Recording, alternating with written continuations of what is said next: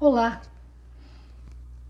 Eu fui dar uma olhada no blog Saúde, Mente e Corpo da psicóloga Maria Cristina Ramos Brito, um artigo intitulado Motivação é mais que foco, força e fé. Foi esse artigo foi publicado no início de fevereiro.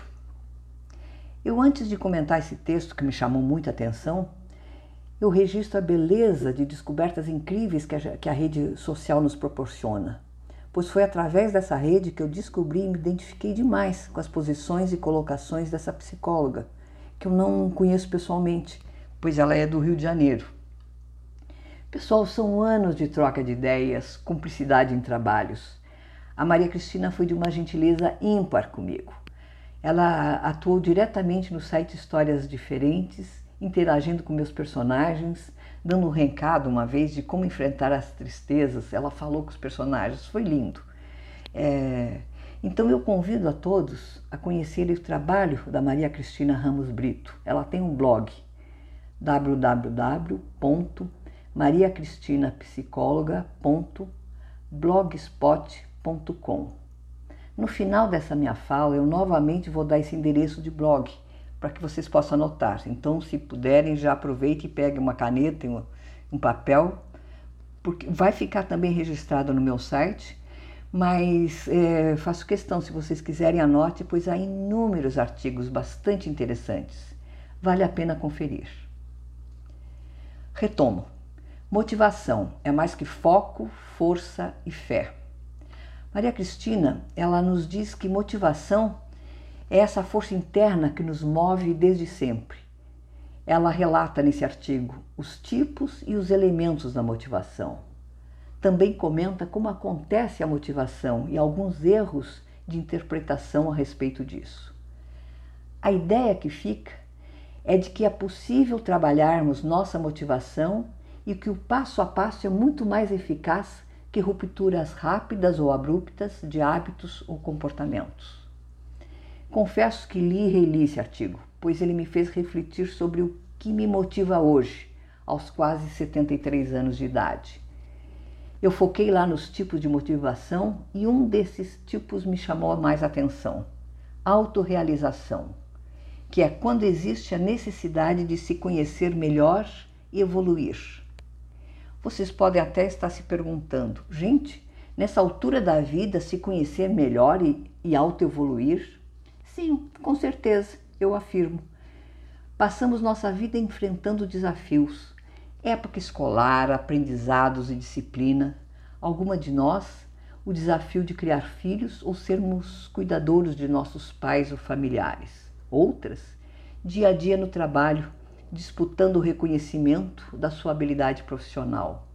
Há também aquelas que até chamaria de aventureiras, profissionais, mas que também criam os filhos em uma roda viva frenética para englobar em 24 horas o que deveria ter umas 36 a 40 horas no mínimo.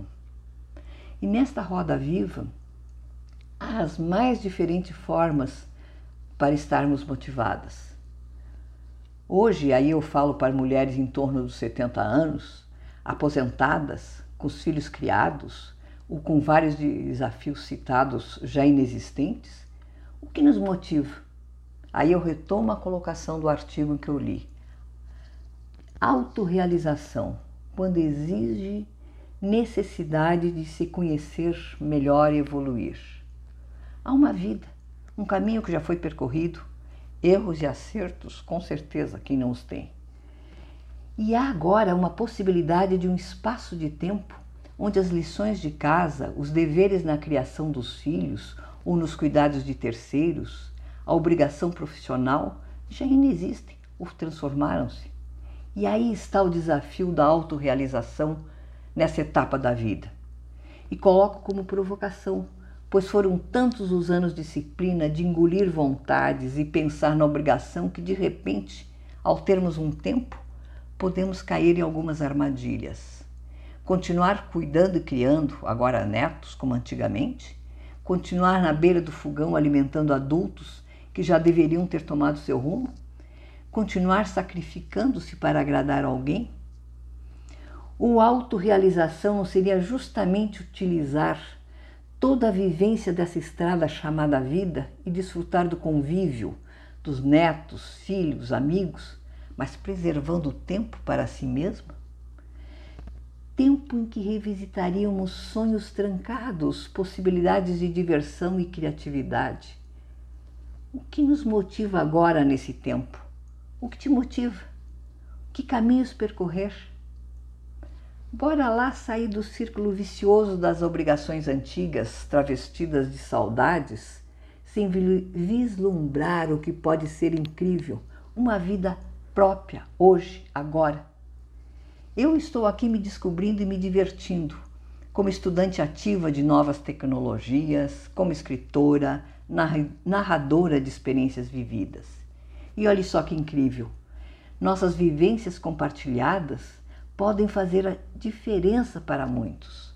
Nossas vivências podem ser referências e devem ser referências.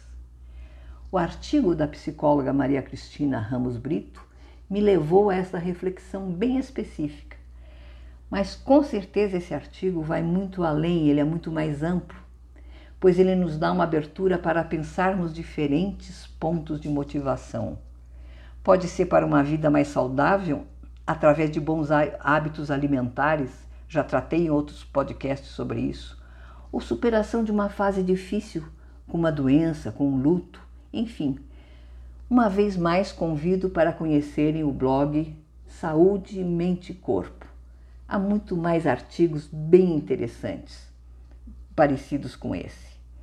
Então anotem www.mariacristinapsicologa.blogspot.com e no meu site cristinaoliveira.org vocês vão ter essas informações. Um até breve a todos.